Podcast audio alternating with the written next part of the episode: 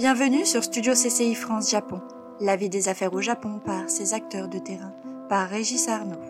Avec le soutien d'Expatimo, agence spécialisée dans l'investissement locatif pour expatriés. Je suis aujourd'hui avec euh, William Demoustier, euh, fondateur d'Expatimo, euh, une agence qui propose des services clés en main d'achat d'investissement locatif. William, bonjour. Bonjour Régis. Alors aujourd'hui, William, on va parler d'un sujet qui touche en fait euh, énormément d'expatriés, de, familles d'expatriés, euh, qui est l'investissement, euh, l'investissement immobilier en France. on va peut-être commencer par l'actualité la plus brûlante. On voit bien qu'on est à un moment où les taux d'intérêt changent énormément, où il y a des très grandes variations qui se mettent en place. Euh, et ça fait partie des, j'imagine, des aléas de, votre industrie et de votre métier. Qu'est-ce que ça change pour quelqu'un qui va investir euh, dans un produit, euh, qui l'engage pour des années, voire des dizaines d'années? Qu'est-ce que ça change une situation comme, comme aujourd'hui? Alors, la situation, tout d'abord, est assez récente, c'est-à-dire qu'on était sur une baisse de, temps, de taux depuis environ une dizaine d'années. La hausse de taux, elle date depuis le mois de janvier 2022, donc ça fait 9 mois que les taux montent. On est passé d'un taux moyen de 1% à 2% pour faire... Euh, pour, euh, pour, prendre une enveloppe euh, grossière. L'impact à court terme, il est la difficulté de trouver des, un emprunt parce que le taux d'usure qui correspond au, taux de l'emprunt bancaire qui s'additionne à l'assurance du, du, prêt, euh, le taux d'usure n'a pas augmenté aussi rapidement que les taux, donc beaucoup de personnes trouvent des, certaines difficultés à présent de, se financer euh, dans les banques. Voilà, donc on attend, euh, le taux d'usure est réévalué tous les trimestres, donc la prochaine réévaluation c'est le 1er octobre 2022. Donc ça c'est le premier impact court terme de l'augmentation des taux. L'impact long terme, il est assez minime euh, pourquoi? Parce que ça reste historiquement bas. Il faut savoir qu'en moyenne, si on prend une échelle euh, de 60-80 ans, euh, un taux dans l'immobilier, c'est entre 3 et 5% J'aime bien dire qu'en 87, mes parents, quand ils ont acheté un appartement, ils se sont endettés à 15% sur 10 ans. Donc 2% euh, aujourd'hui, ça fait, euh, par rapport à ça, ça fait rire. Donc certes, c'est deux fois 1%, mais ça reste euh, très raisonnable et historiquement, c'est 3 à 5% un taux, un taux d'un prêt immobilier. Donc ça reste historiquement bas. On a cette difficulté court terme et à moyen terme, on peut s'attendre à un ralentissement de la force acheteuse en France. Notamment d'acheteurs de, qui, qui, sont plus solvables ou moins qu'avant. Euh, donc les budgets, euh, le budget travaux, le budget achat va baisser parce que le, budget du prêt va augmenter, lui, enfin le coût du prêt va augmenter, donc le budget total du projet et donc de l'achat va baisser un petit peu. Euh, néanmoins, on reste quand même sur une force. Les, vendeurs ont toujours le, pouvoir en France et ce depuis des décennies, de par une politique nationale assez assez faible en termes de logement neuf, par exemple, une population, une démographie qui, qui continue à croître. Euh, donc on reste sur un marché très tendu sur, euh, sur, sur l'achat. Ça reste compliqué de trouver des, euh, des, bons biens en France. Donc voilà un peu l'aspect court terme, moyen terme, qui est encore incertain, l'aspect moyen terme, et l'aspect long terme, qui est pour le, pour le coup totalement indolore aujourd'hui. Alors, euh, on, est peut-être à un âge où l'expatriation est, enfin, est devenue tellement massive que, le, que ça, ça a généré en soi sa propre industrie, ses propres besoins immobiliers. Euh, quelles sont les attentes, si tant est qu'on puisse faire un portrait type de l'expatrié, quelles sont les attentes des expatriés aujourd'hui? Euh, quand ils, quand ils vous contactent Qu'est-ce qu'ils qu'est-ce qu'ils cherchent dans un placement immobilier en France? Ou quel type de, Alors, le, le, portrait type aujourd'hui de l'expatrié a bien changé. C'est-à-dire que la majorité des expatriés aujourd'hui ont des contrats, ce qu'on appelle contrats locaux, donc euh, dans le pays d'expatriation. Donc un contrat japonais, donc ils n'ont plus forcément euh, le contrat français euh, d'expatrié. Donc ça c'est vraiment le contrat français type d'avant. il existe toujours dans certaines grandes entreprises françaises, mais il se raréfie. Donc le portrait type, c'est un contrat d'un expatrié qui ne cotise pas à la retraite française.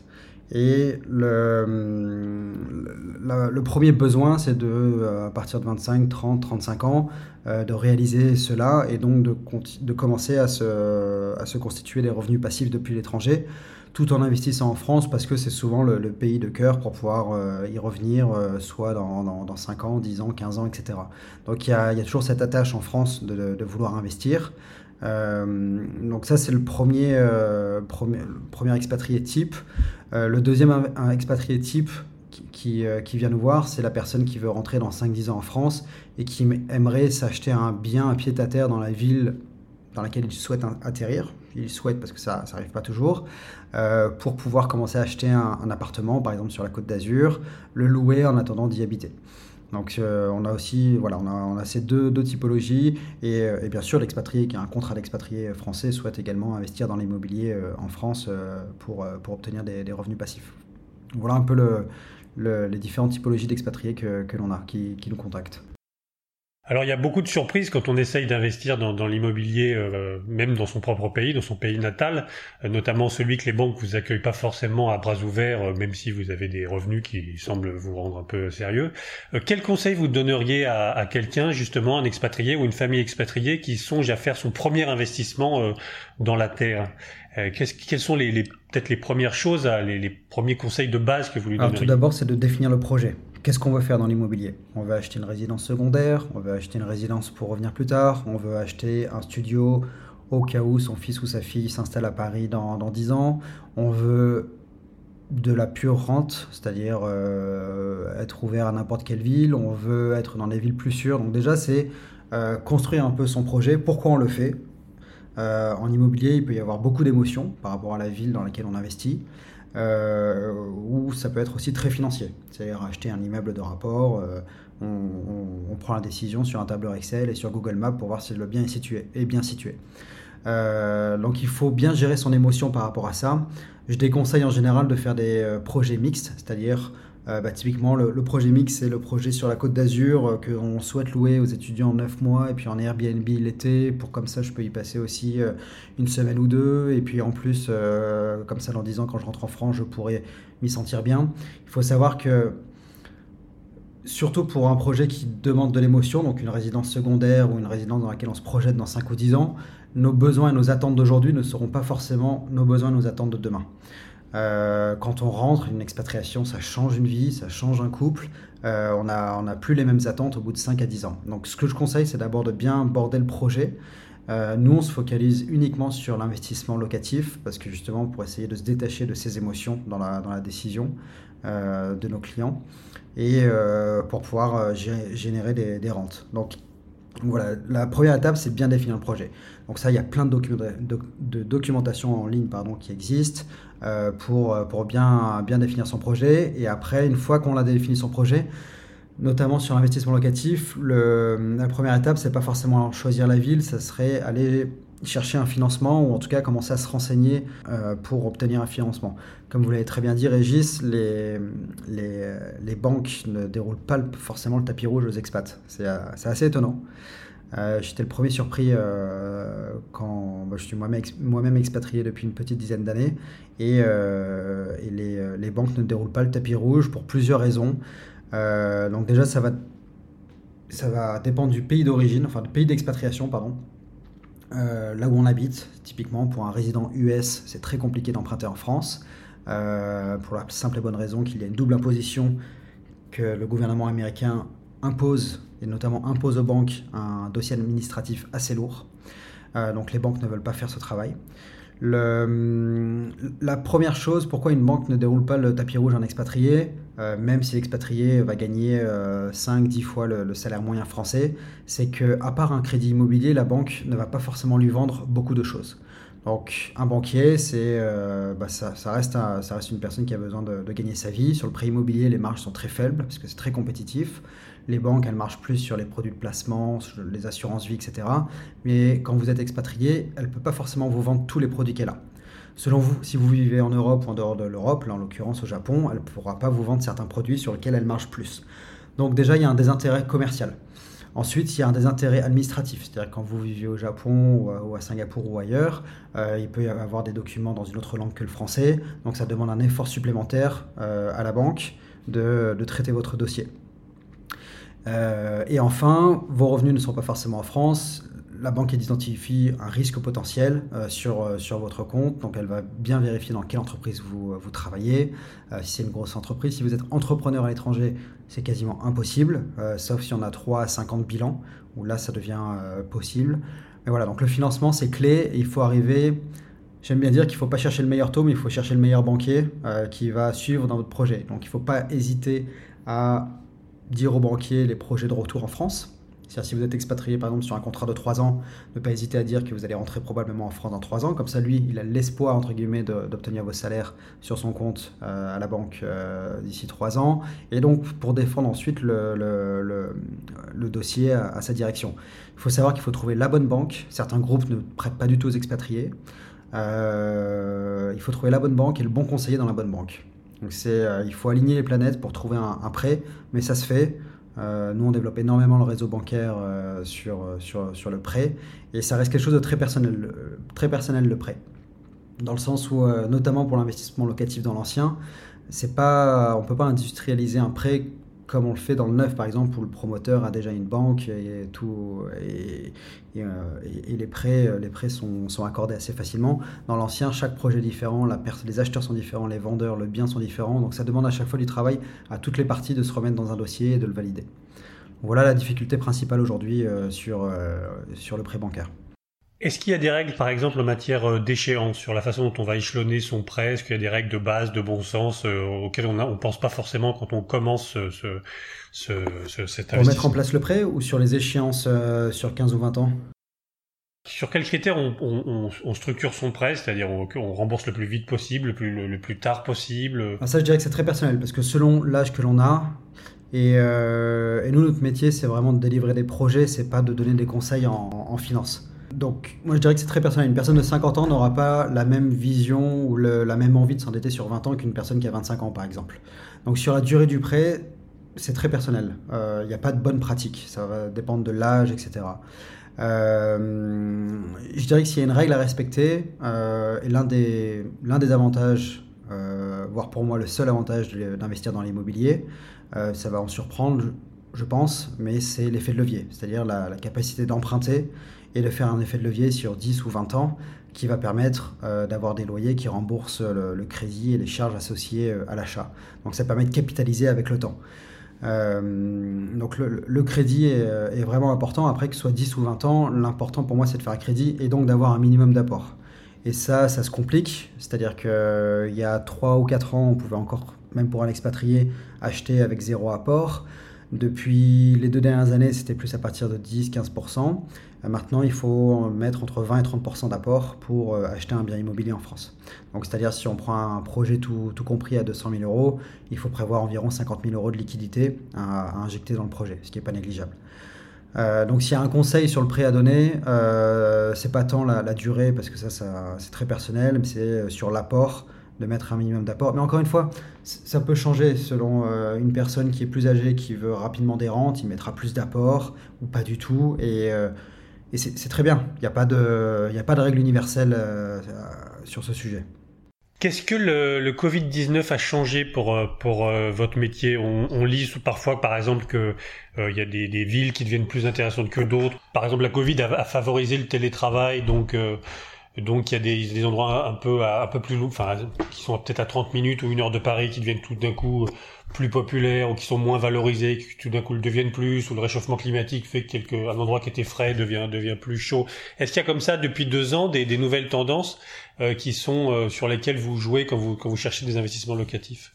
Alors sur la Covid, euh, pas tant que ça. C'est-à-dire que certes, il y a eu une exode euh, certaine, c'est-à-dire que Paris démographiquement perd, euh, des habitants, euh, mais c'est surtout des familles qui se sont mis en région. Donc, sur nous, les investissements qu'on fait, qui sont souvent du locatif, donc qui excluent tout ce qui est maison par exemple, euh, on n'a pas un impact énorme avec la, Covid. Les étudiants sont rentrés, euh, continuent à étudier en, physique. Euh, les, écoles, ce que je veux dire par là, c'est que les gens ont recommencé à se voir. Et, donc sur la Covid, en elle-même, il n'y a pas eu un impact. Alors bien sûr, il y, a eu, eu des craintes, il y a eu plein de ventes qui ont été bloquées au début. mais ça, c'est vraiment des, des événements court terme.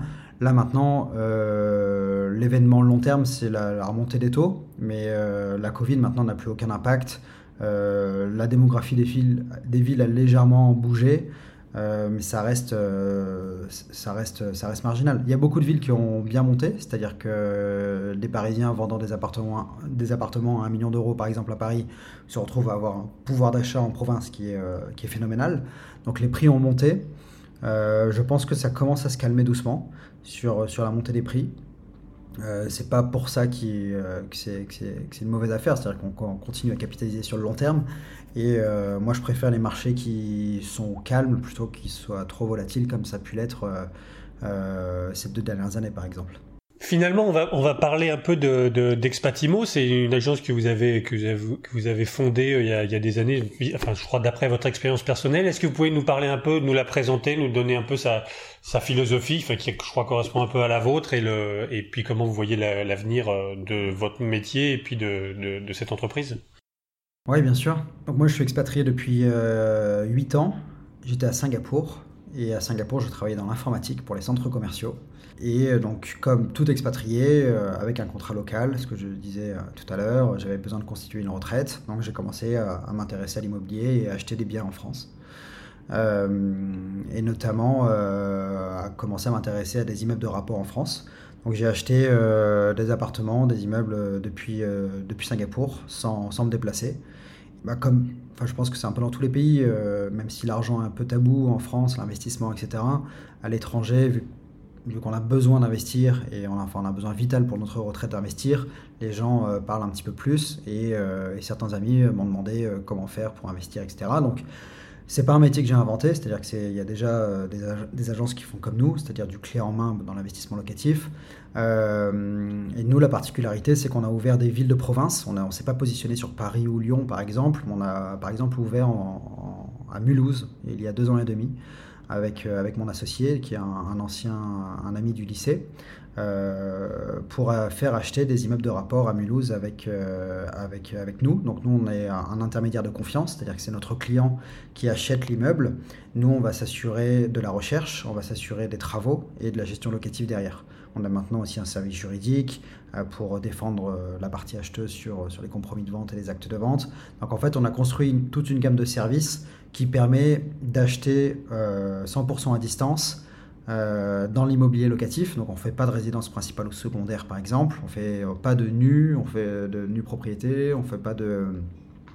on fait pas de... Mais quand je dis qu'on ne fait pas, c'est pas pour dire que c'est pas bien, c'est que nous, c'est vraiment spécialisé sur l'immobilier ancien. à Mulhouse, maintenant on a ouvert aussi à Poitiers et à Montpellier.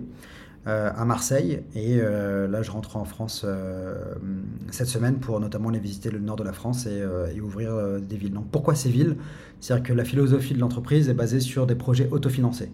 C'est-à-dire que sur un emprunt de 20 ans, avec 20% d'apport, le loyer va rembourser le, prêt, mais aussi toutes les charges, les taxes foncières, etc. pourquoi j'ai fait ça? C'est que moi-même, en étant expatrié, la situation est parfois instable en tant qu'expatrié, donc je voulais pas s'il m'arrive un pépin professionnel, euh, me retrouver à devoir vendre, euh, je voulais absolument des projets qui s'autofinancent pour pas avoir de, contraintes euh, financières s'il m'arrivait un pépin professionnel, ce qui, ce qui peut arriver. Donc c'était pour gérer mon propre risque personnel. Et cette approche a, plu et plaît maintenant. Enfin, c'est une approche qui est connue hein, sur le marché.